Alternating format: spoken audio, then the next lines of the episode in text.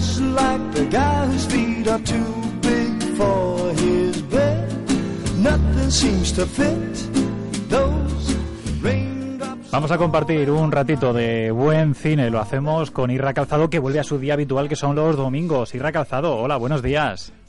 Mientras el fútbol nos lo permita, ¿verdad? Muy buena, Rani, ¿qué tal? ¿Cómo estás? Donde estén el Madrid y el Barça, ya saben, donde hay ya patrón lo no dijimos. manda marinero, aunque Eh. nuestro Messi, nuestro Cristiano Ronaldo de la cámara es Irra Calzado. ¿Qué tal ha ido la semana, Irra? Bueno, si lo dices por meter goles, de momento pocos. Pero mira, te tengo que decir que, que contento. Ha sido una semana que está yendo bastante bien. Si me permites unos segundos, pues mira, voy a barrer un poquito para casa. Resulta que hay una cosa que se llama Blogos de Oro, unos premios que dan, eh, pues en esta edición, 129 blogs de cine, eh, de películas, de largos, de actores, tal, no sé qué. Eh, son, son unos premios, digamos que un poco eh, honoríficos. No hay una gran gala, no hay alfombra roja, nada de eso. Pero resulta que, mira, pues he tenido la fortuna de que uno de mis cortos, díselo tú, aquel que hice con Carlos Hipólito hace ya unos cuantos años, pues ha llegado a la final, está entre los cinco finalistas. Así que, bueno, me siento muy honrado de que ese trabajo siga, siga dando frutos después de tantos años. Y bueno, pues el 29 de marzo sabremos ya los, los ganadores. Así que, mira, pues lo tengo que decir, un poquito para, para levantar el ego, pues viene muy bien. Bueno, bueno, pero qué calladito te lo tenías aquí toda la semana preparando la sección y no había dicho Irra Calzado, esta boca es mía, de verdad. No, no, es que sabes que en esta sección los protagonistas son otros, porque bueno, sabrán los oyentes, se acordarán del pasado sábado que se nos quedó, nos quedamos sin tiempo y se nos quedó ahí en el aire hablar de un estreno que llegaba ese fin de semana y que además, pues durante estos días ha arrancado con, con mucha fuerza, con muy buena repercusión en, en taquilla. A la gente le está, le está gustando mucho y está funcionando muy bien en, en la cartelera, como decimos, una peli que llegó la semana pasada se titulaba Perdiendo el Norte. Pues aquí estoy, en Berlín. ¿Y por qué elegiste Alemania? Bueno, por la comida y por el clima. Entre los alemanes que se van a Mallorca y los españoles que emigran aquí, no va a tener más cuenta cambiar el nombre a los países. Que para servir cervezas a guiris me quedo en un chiringuito en España. Si no sabes alemán, esto lo que... Perdiendo el norte, Irra, que hay que decir, ha desbancado de película más taquillera a 50 sombras de Grey. Y es que donde esté el Producto Nacional Patrio... La verdad es que sí, la verdad es que siempre pues es una buena noticia no que, que una película española pues funcione muy bien, que conecte bien con, con el público, ¿no? Que al final, bueno, pues son realmente los, los verdaderos jueces, ¿no? De, de, de cuando una película funciona o no funciona. Es una peli de Nacho García Velilla, como decimos recién estrenada. Bueno, entre el reparto pues están eh, John González, Blanca Suárez, José Sacristán, Javier Cámara, Carmen Machi, vamos, no falta ninguno de, de estos actores a los que tanto cariño tenemos. Pero como decimos, bueno, pues queríamos dejarlo un poquito ahí en puntos suspensivos porque esta semana uno de los miembros del reparto nos acompaña aquí en Conversaciones de Cine. Él es actor, es humorista, es presentador, ojo, también es músico, es natural del Provencio, de Cuenca, y estudió magisterio en educación musical en la Facultad de Cuenca, de la Universidad de Castilla-La Mancha, donde conoció a otros futuros compañeros eh, chanantes. Ya ahí la primera pista. Él, bueno, eh, de- hablando de, de su faceta Sí. como músico, decir que es fundador del quinteto Mancha Brás y bueno, ha colaborado con grupos como Russian Red o Marlango, Deluxe. Pero bueno, como decimos, él y otros chanantes, bueno, pues empezaron hace unos años a, a triunfar también con la complicidad del público y de los espectadores en espacios como La Hora Chanantes, Monca, Muchachada Nui o Museo Coconut. También como actor, bueno, pues ha participado en cortos como Videoclub, Ables, El Factor Dorsal o Push, eh, Push Up. Eh, este es un corto además que yo eh, vi aquí en, en Guadalajara en el Festival porque se llevó uno de los premios Requete Cortos en el año 2013. Y ya en el salto a la gran pantalla, bueno, pues lo hemos podido ver en Spanish Movie, en Pagafantas, en No Controles y, como hemos dicho, en Perdiendo el Norte. Él es Julián López. Muy buenas, Julián, ¿cómo estás? Hola, ¿qué tal? Muy buenas. Bienvenido a la cadena Ser en Castilla-La Mancha, Julián. Un placer estar con, con mis paisanos. Y enhorabuena, Isra, por ese cortometraje. Que, eso, que Bueno, esas cosas pues- son muy bonitas. Muchas gracias, muchas gracias. Bueno, Julián, eh, de verdad que cuando estrenasteis la película hace una semana, ocho días, ¿pensabais que iba a funcionar también en taquilla en, en, este, en estos primeros siete días?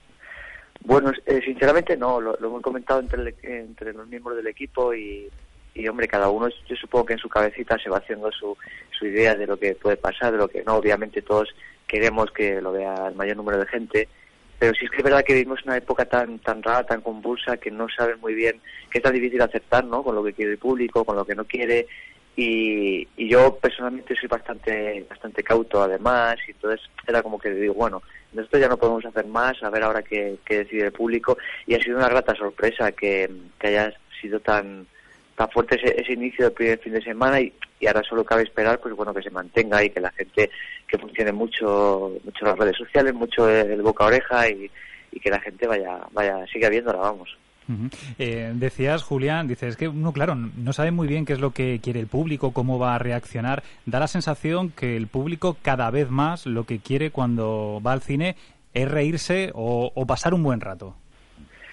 Sí, bueno, eh, eso es una idea que, que sobre todo el, el propio espectador lo dice muchas veces, ¿no? En las encuestas o, o cuando o, o cuando por la calle te lo, te lo dicen, ¿no? Que, que la comedia es, terapéutica y que, y que pasar un buen rato y reír es algo que, que, viene muy bien al cuerpo, la verdad. Entonces yo creo que nadie se resiste a una buena comedia y, y pasar un rato así es, es muy, muy gratificante. Por mucho que también te guste el thriller o el drama y, y, y también goces pasándolo mal, ¿no? Y que hay gente que, ¿no? El terror y tal, pero, pero la comedia sí que tiene eso que, que la gente está deseando, ¿no? Eh, y, y bueno, en este caso yo creo que, que el objetivo se cumple con creces, es una comedia diseñada para eso.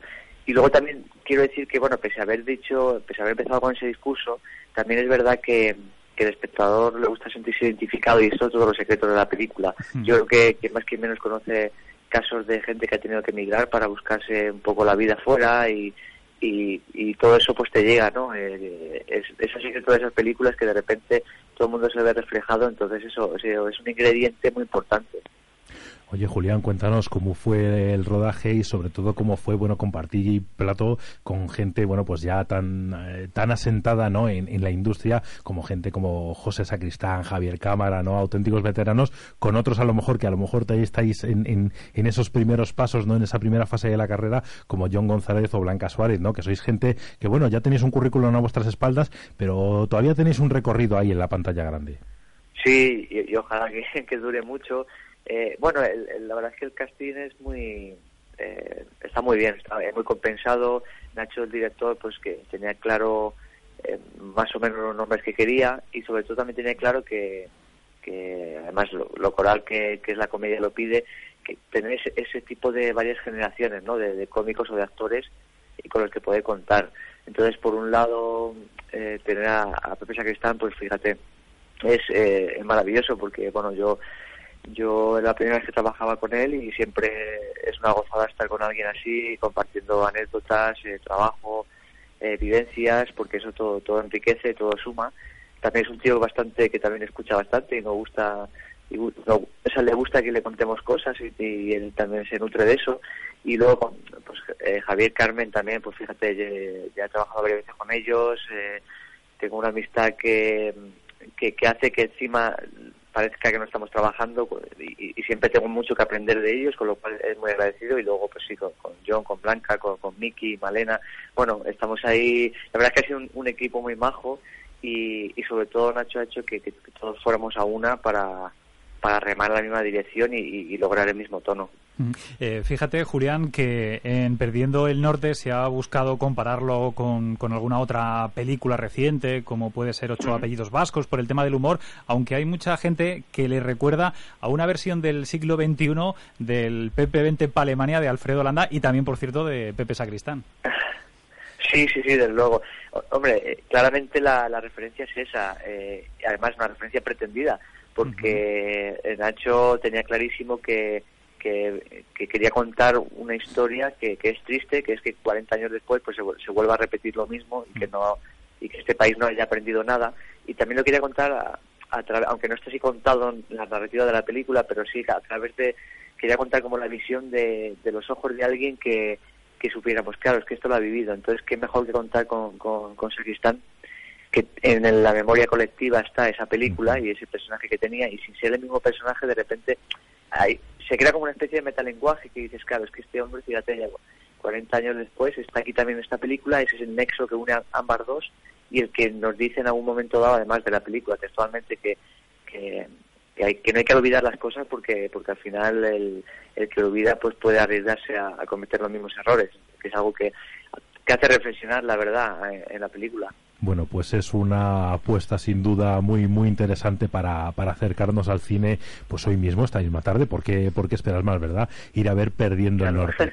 Pero Julián también, bueno, pues como todos los invitados que pasan por esta sección cada semana, pues también vienes a hablarnos de sus películas favoritas. Vamos a empezar por la primera, es un clásico y además yo creo que ya ha sido citado alguna vez en, en, este espacio, del año 1958. Lo dirigía un maestro de maestros, Alfred Hitchcock, y es que nos trae vértigo debajo del brazo. Julián, ¿por qué has elegido esta peli en primer lugar?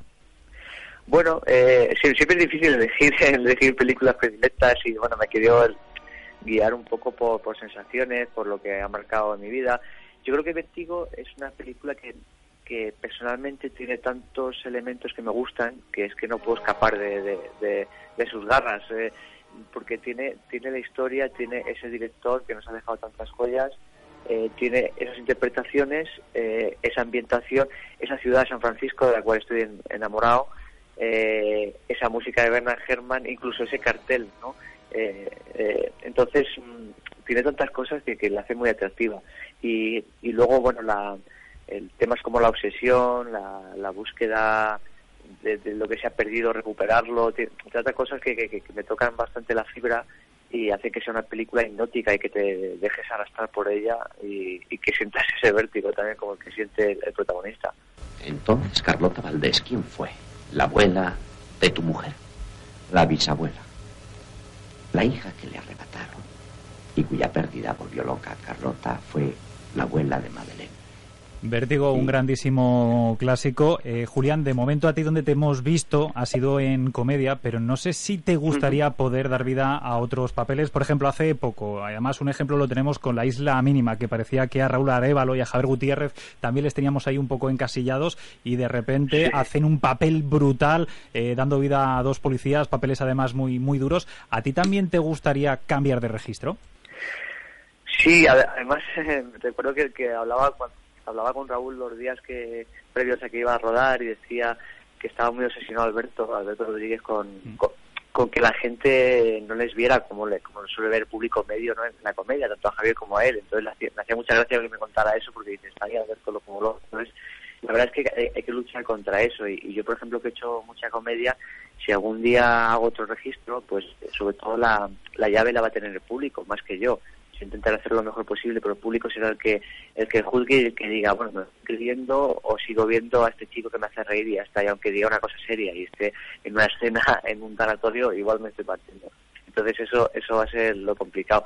Yo tengo que decir que, bueno, de, un tiempo a esta parte, eh, por ejemplo, he, rodado dos cortometrajes, uno de ellos que tuvimos la fortuna que ganó en, en Sitges, Oscar Desafinado, en el que si, si bien hay, hay gotitas de comedia, también ya se muestra otro tipo de géneros distintos y yo transito también por otros matices.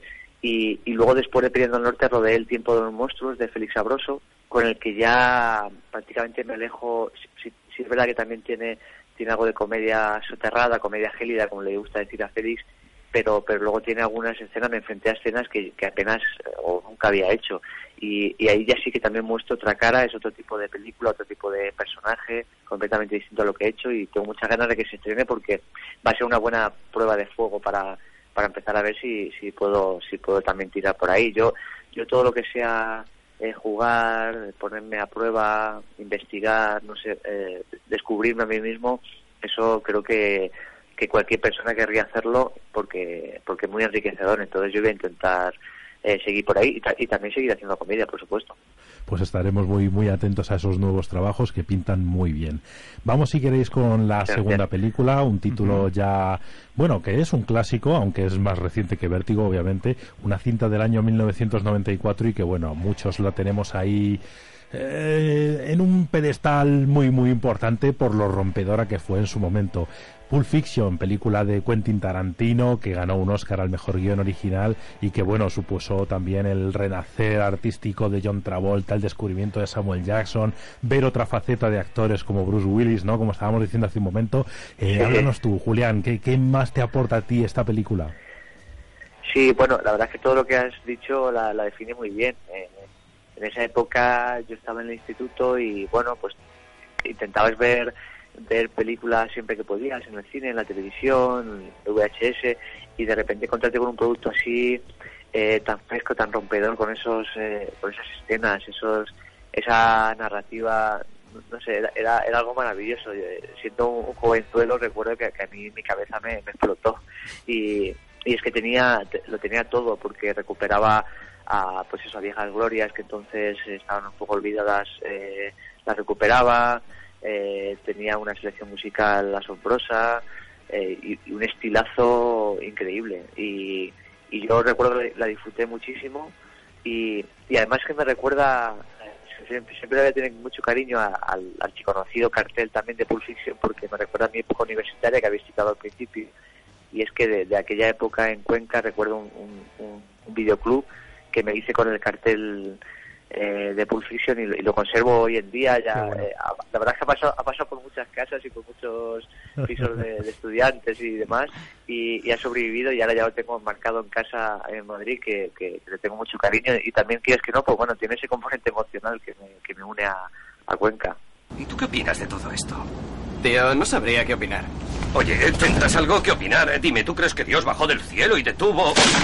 Ah, ¿Qué coño ha pasado? ¡Mierda, Erle! Pillaste un bache. Y, serme sincero, Irra, Juliana, que los dos habéis bailado así, tipo John Travolta en Pulp Fiction. Seguro, seguro. Hombre, Alguna noche fin de sí, año sí, yo lo sí. confieso. Claro, claro, claro, hombre, eso es, es difícil resistirse a, ¿no? a, a ese baile, yo creo que mucha gente, con mayor o menor acierto, pero bueno, eso es de cada uno la destreza que tenga bailando y, y, y, joder, a mí, hombre, a mí me encanta bailar eso siempre y cuando tuviera frente a Uma Thurman. claro. Cualquiera se resiste. Bueno, dejamos ahí en las colinas de Hollywood a estos gángsters que hablaban de hamburguesas y, y de desayunos nutritivos, Sí. como decían ellos. Y bueno, eh, nos vamos a una época eh, un poquito más, eh, digamos, donde, donde el arte tenía otro concepto, ¿no? Es esta época en la que, bueno, pues grandes genios como Mozart, pues surgían a, a la luz y una película que ganó ocho Oscar en 1985 lo retrató en un film que, bueno, no era un biopic exactamente, pero que sin duda era un- una película preciosa, bellísima y que, bueno, pues que fue uno de los grandes eh, hitos de los años 80. Estamos hablando de Amadeus. ¿Por qué has querido escoger esta peli? Bueno, pues eh, Amadeus eh, también me toca muy de cerca en, muchos aspectos. Yo, mi formación académica ha sido la, la musical. O sea, en realidad, mi formación ha sido como músico, tanto en la universidad como sobre todo en el conservatorio. Con lo cual, eh, me pilla muy de cerca. O sea, yo he interpretado obras de, Mozart.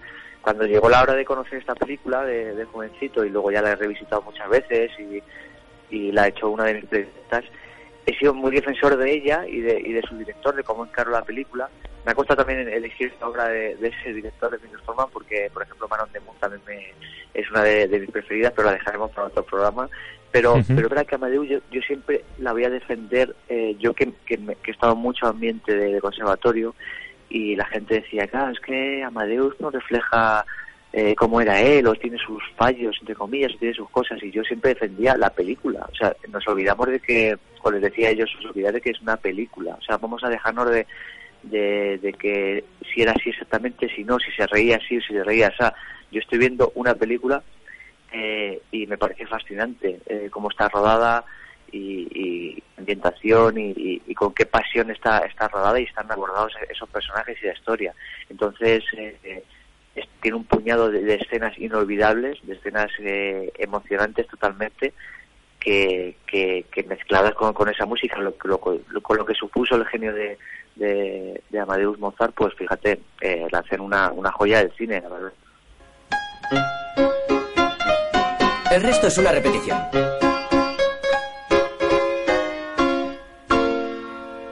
En realidad esto no funciona.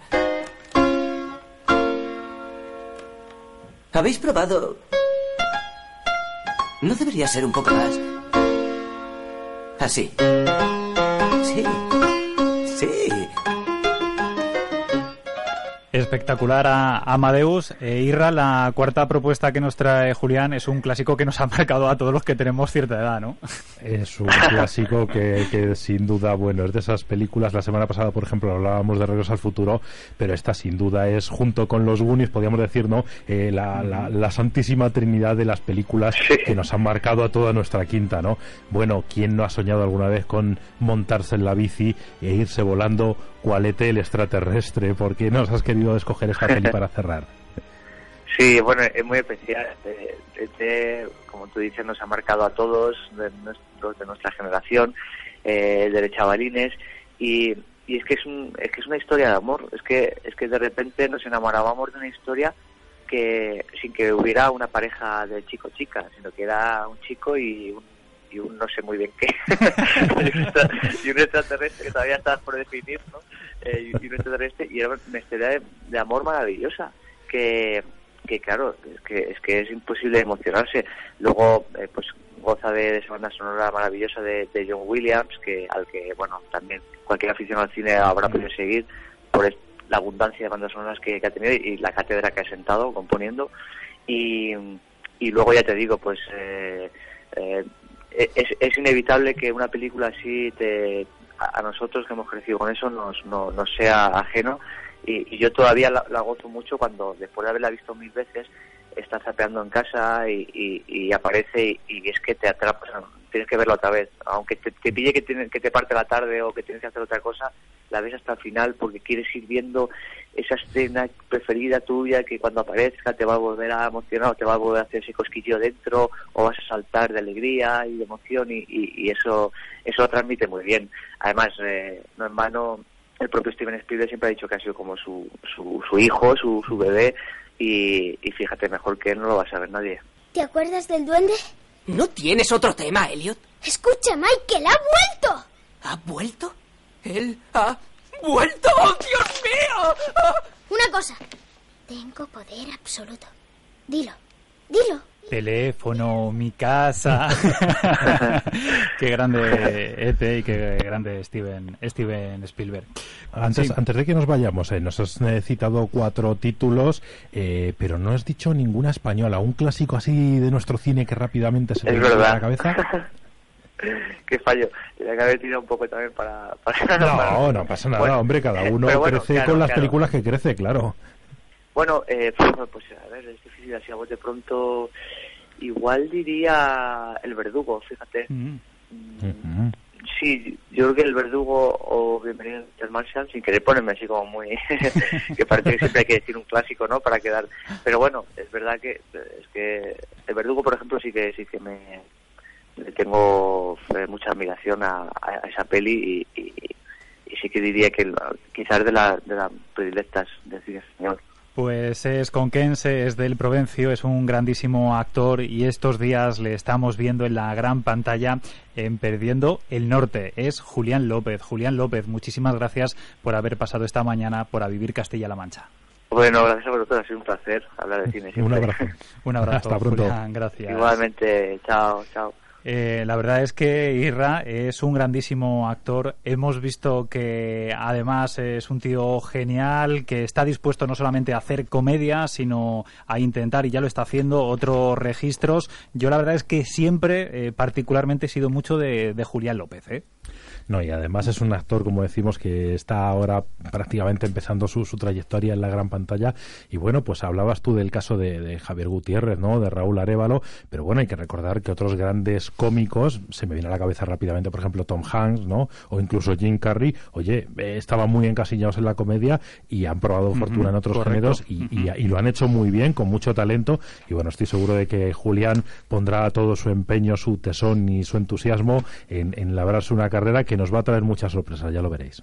Pues Irra Calzado, desde los estudios de Ser Guadalajara, y ya nominado y finalista de premio, ya Julián López, hasta felicitándole. Oye, qué felicidades y el día 29 de marzo, a ver si te alzas con el título. Bueno, no creo. Los, los, competidores son, son muy, muy buenos. Pero bueno, siempre, siempre está bien recibir una palmadita en la espalda. ¿Por qué no? No nos vamos a engañar. Irra Calzado, buen domingo. Gracias. Gracias, un abrazo.